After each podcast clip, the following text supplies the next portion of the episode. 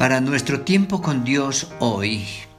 Señor, te agradecemos por esta otra oportunidad que tú nos concedes hoy para vivir y para hacer nuestras cosas. Te pedimos sabiduría para nuestras actividades de hoy, que tu gracia sea guiándonos de tal manera que tomemos decisiones correctas, que podamos ser mejores en nuestra relación contigo y que te podamos servir mejor en servicio a nuestra familia y a nuestros semejantes. Te damos gracias por este tiempo, Señor, de encontrarnos contigo y con tu palabra. En el nombre del Señor Jesucristo lo pedimos.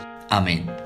Dijimos que Lucas 21 debe ser tomado minuciosamente, con cuidado, con responsabilidad, con seriedad, así como los otros capítulos de los evangelistas que hablan de los eventos de los últimos tiempos, teniendo en mente lo que estábamos diciendo que el Señor lo que hace con este tiempo es cerrar completamente el paquete de la redención, si podemos usar el término, cerrar completamente la historia de la redención, cerrar completamente el quehacer del reino de Dios y de la redención de la raza humana. Para que cuando esto empiece a suceder, la iglesia tenga la información, tenga el conocimiento y que la iglesia en su peregrinaje pueda contarle al mundo de qué es el reino de Dios, sus implicaciones, sus responsabilidades, sus bendiciones, pero también cómo llegará un día en que el reino de Dios se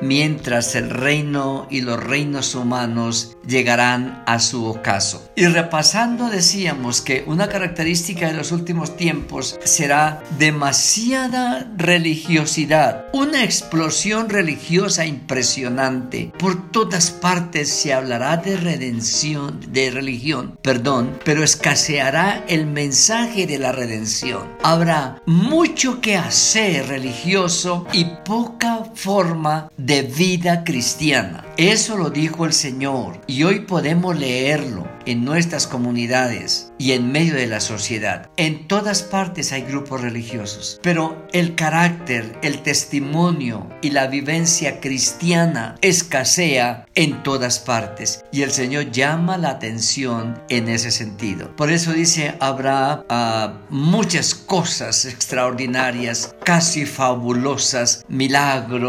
personajes, predicadores que aparecen serán, Pero él advierte algo también que sucederá en ese tiempo será ah, la presión tan grande que las religiones y la sociedad harán contra el verdadero cristiano. Y en el versículo 12 él está diciendo, pero antes de todas estas cosas os echarán mano y os perseguirán y os entregarán a las sinagogas y a las cárceles y seré llevados ante reyes y ante gobernadores por causa de mi nombre y esto os será ocasión para dar testimonio. Está hablando, las religiones tendrán cientos de seguidores, pero el cristiano que quiera vivir de acuerdo a la palabra de Dios, que quiera ser fiel testigo, que proclame el reino de Dios ajustado a la palabra de Dios, su vida va a ser difícil. Tendrá que luchar contra muchas cosas y en últimas casi estará en riesgo su misma integridad. Está hablando de que la deshumanización será tan grande que ni siquiera en la espiritualidad habrá seguridad, porque el cristiano verdadero volverá a ser perseguido, volverá a ser afrentado y la vida de un cristiano será tan difícil porque donde quiera que esté será sometido a presión y casi a persecución. ¿Por qué? Porque la familia humana se va descomponiendo. Versículo 16, seréis entregados aún por vuestros padres y hermanos y parientes y amigos y matarán a algunos de vosotros. Seréis aborrecidos de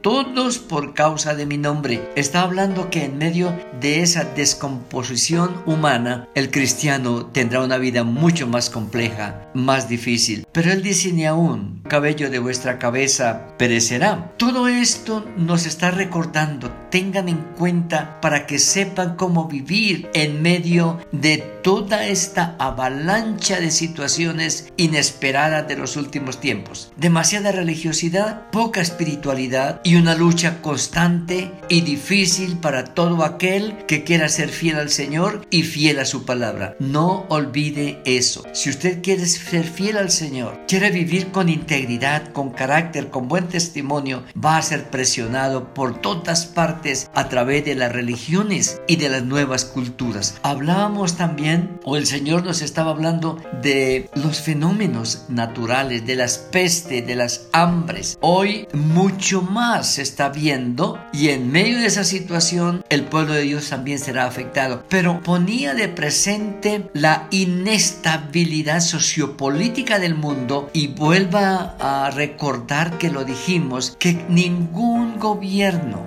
va a estar tranquilo no puede decir con certeza que tiene el control del poder, porque mientras uno está conforme, los otros están buscando la manera de hacerle la vida difícil a cualquier gobernante, porque las injusticias sociales, las crisis, enfermedades, lucha económica será tan grande que no habrá suficientes recursos para tratar de atender a tanta necesidad y eso incomodará a las personas y vendrán contra estos mismos gobiernos. Y cuando miramos hoy es luchas internas, sediciones, guerras, nación contra nación, reino contra reino. Por lo tanto, quiero enfatizar esto de nuevo, repasar, repetirlo, para que aprendamos como cristianos hoy a mirar lo que está pasando y leerlo a la luz de la palabra del Señor. El Señor dijo, todas estas cosas van a suceder, todo va a cambiar. Cuando el reino de Dios venga y se instaure el nuevo reino, los demás reinos desaparecerán. Todo cambiará, pero la palabra del Señor permanecerá para siempre. Tenga en cuenta eso, tengamos en cuenta eso, que aunque todo aparentemente se esté desmoronando, la palabra de Dios permanecerá firme, inmutable para siempre. ¿Qué quiere